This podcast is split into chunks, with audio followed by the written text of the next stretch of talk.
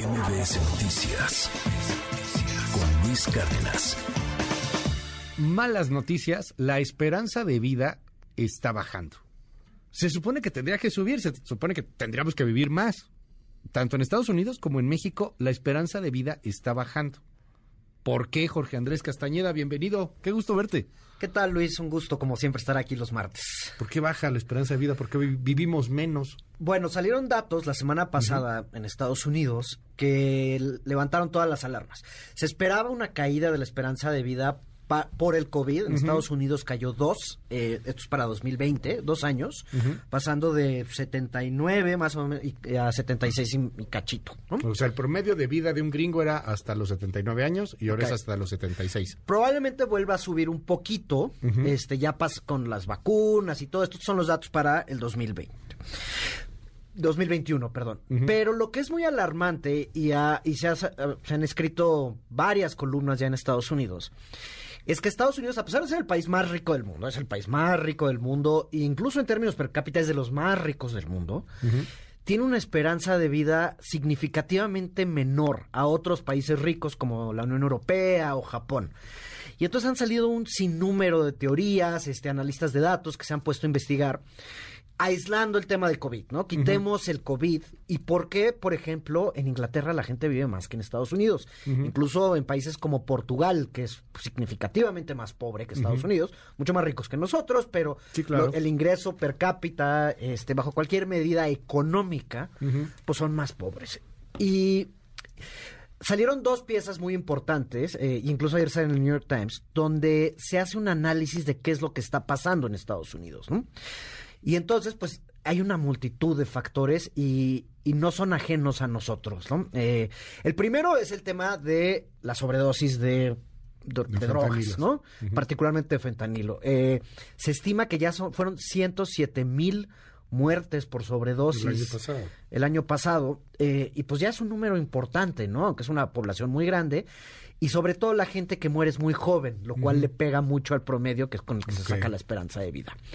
Luego está el tema de las armas, ¿no? Sin duda, ese ya hemos hablado aquí, es, es terrible el tema de las armas en Estados Unidos. Hay más armas que personas, vemos todo tipo de historias de los ataques en las escuelas y demás, pero más que eso es, digamos, la violencia generalizada en las ciudades, sobre todo entre las minorías, eh, que, que ha afectado mucho la esperanza de vida. Pero es, y el tercer factor, digamos, único de Estados Unidos frente a estos países ricos es el tema de los coches, ¿no? En Estados Unidos se maneja mucho más que en otros países por, digamos, los modos de vida, la gente maneja eh, sea, grandes por chocar. distancias. ¿Eh? Por chocar. por chocar, accidentes accidentes automovilísticos.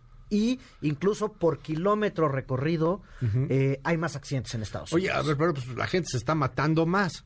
Entonces se están matando por Pues eso. sí. Estas tres razones. las- Yo pensé que era por pobreza, por falta de No. alimentación, por otra cosa. O sea, la gente se está matando. O se mete droga, o choca, o se agarra balazos. O sea, pero esos tres factores no terminan de explicar todo. Ok. ¿no? Eh, o sea, la, la hipótesis era que esos tres iban a explicar la diferencia entre, digamos, el Reino Unido, Japón y Estados Unidos. Y no. Eh, y sí tiene que ver con un tema de desigualdad. Este, y sobre Ah. todo el acceso a la salud. En Estados Unidos, si tú tienes lana, tienes la mejor salud del mundo. Pero si no tienes lana, te, No, pues. te da una gripa y puedes, no puedes ir al hospital porque no te alcanza. ¿no? A eso se suman las enfermedades crónicas, sobre todo la obesidad y la diabetes y los problemas cardíacos que eso conlleva, que en México ahorita que regresemos al tema, también tenemos esos problemas. ¿no? Y eh, el tema de que, pues, son más, son menos cuidados los americanos, ¿no? O sea, esa es una de las teorías de que, pues, parte de la filosofía cuidan menos. se cuidan menos, ¿no? No tienen acceso a la salud y la gente blanca rica sí tiene la mejor salud del mundo y ahí no se ven tantas diferencias en esperanza de vida, pero sí es un poco un enigma porque se esperaría que entre un país se hace más rico, parte de las cosas que crea ser más rico, ¿para qué quiere ser más rico? Pues más. para vivir más. Y O eso sea, no lo estamos viendo en Estados Unidos. Hispanos, este, comunidad afroamericana, negros, este, comunidad este, Pero también- árabe, o sea, todos ellos los viven blancos- menos que los blancos. blancos pobres, ¿no? Que son Ah, muchísimos. claro, sí. Y es donde más ha pegado la crisis del fentanilo. Ahora, en México... Ya no es necesariamente tan racial, es más un tema de clases lo que hemos visto en Estados Unidos. O sea, rico vive más, pobre vive menos. Sí, ¿Y, sobre, en México? Y en México... Somos pobres, ¿no? No, no, tampoco somos un país tan pobre como nos gusta creer a veces. Eh, los datos que tenemos a, a la fecha sí muestran una caída muy fuerte en la esperanza de vida en 2020, donde pasó de 77.6 a 74. ¿Ves? No estábamos tan lejos de Estados Unidos. Eh, pero sí es una caída de casi cuatro, años, de cuatro años, que es muy importante, porque México fue, a pesar de las cifras oficiales, como sabemos todo, con, con los datos de exceso de mortalidad, de los países más afectados por la Claro. crisis del COVID. Pero no es solo el COVID. Ya veníamos con un problema eh, muy serio también de caída de esperanza de vida en México. Y en, y de- y en México se debe a la violencia desatada. eh, por eso, eso lo podemos observar sobre todo en la caída de esperanza de los hombres, con los datos del INEGI. Y podemos ver, incluso del, dieci- eh, del 17 al 19, ya se ve una caída en la esperanza de vida de los hombres de más o menos un año, ¿no? Ok. eh, de toda la población se queda estable, porque normalmente las mujeres Ujú. viven un poco más. Y la otra razón de la caída de esperanza de vida en México es las enfermedades crónicas. Este, lo hemos- Diabetes. La diabetes, el- la obesidad, los problemas cardíacos que esto conlleva. Entonces, si- mm, otra vez pareciera que en México, sin ser un país rico, porque- pero tampoco somos pobres, somos un país de clase media, Sí, claro. tenemos media tabla, ¿no? tenemos problemas de país rico y problemas de país, en, digamos, en guerra civil. Tenemos una Sí. cantidad de homicidios eh, de locura, ¿no? Eh, lo hemos platicado aquí, Ya. ya. no hay necesidad ni, ni de platicarle a la gente en, en el No, pues, desastre que vivimos. brutal, la nota que comentabas ayer en Michoacán, eso ya es un tema de todos los Sí. días, ¿no? Oye, y, Pero también tenemos este problema de país rico de la obesidad Sí, y las enfermedades crónico-degenerativas, que aparte ponen muchísima presión sobre los sistemas de salud porque son enfermedades que tardan mucho tiempo y aumenta muchísimo el costo de tratar a estos pacientes. Entonces eso pone muchísima presión financiera sobre los eh, sistemas de salud, tanto en el IMSS, el ISTE, ahora el IMSS Oportunidades, antes INSABI, antes Seguro Popular. Y eso pues complica aún más los problemas que tenemos en México. ¿no?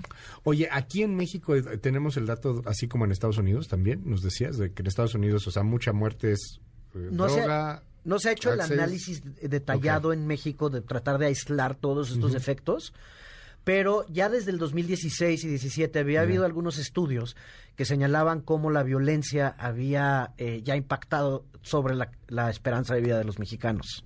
Bueno, pues ahí hay datos muy interesantes para resumir. En Gringolandia, de 79 a 76. Sí, ¿no? ¿Está Por, digamos, promedio de... eso es con COVID, Ajá. ¿no? Pero sí vemos que en Estados Unidos eh, son tres o cuatro años menos, Menos. que en Japón, por ejemplo, Sí. que son 82 años, este, que en el Reino Unido, que en Francia, que en Alemania, ¿no? Y en México bajamos de 76. 79 más a 76. De 70. y- No, en México era que 76 a 74, me dijiste ahorita, ¿no? Ah, correcto. México 76 a 74. De 77.6 a 74.3. Entonces, Sí es sí está cañón. No, pues sí, sí, sí, Sí, sí. es una bajada Y venía subiendo de forma, digamos, sostenida durante los últimos años.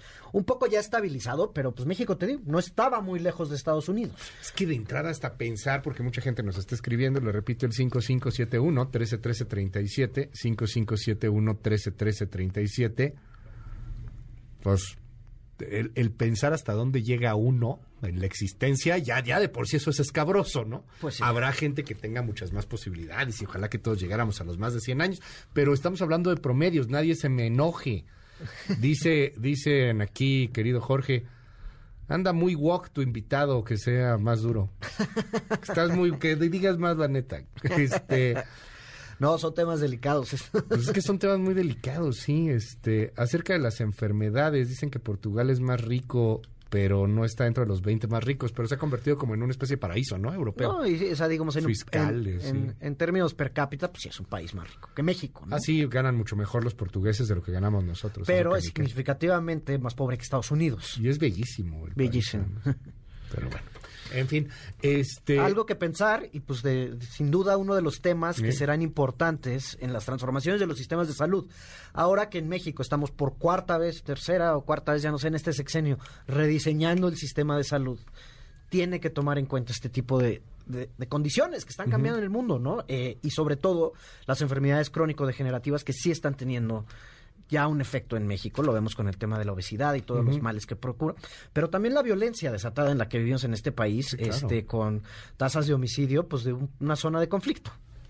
Está, está cañón, muy, muy interesante el tema. Querido Jorge, eh, te seguimos en tus redes sociales, ¿dónde estás? Eh, arroba Jorge Acast, ahí estamos, todos los días, en Twitter, en El Economista los jueves y y bueno, por pues aquí, los martes. martes. Este, ¿cómo, cómo viste lo de Biden, oye? Pues bien, esperable. Yo creo que se está adelantando, ya asumiendo que Trump va a derrotar a Ron DeSantis en la primaria. O sea, Biden, Trump otra vez. va a ser un Biden-Trump otra vez.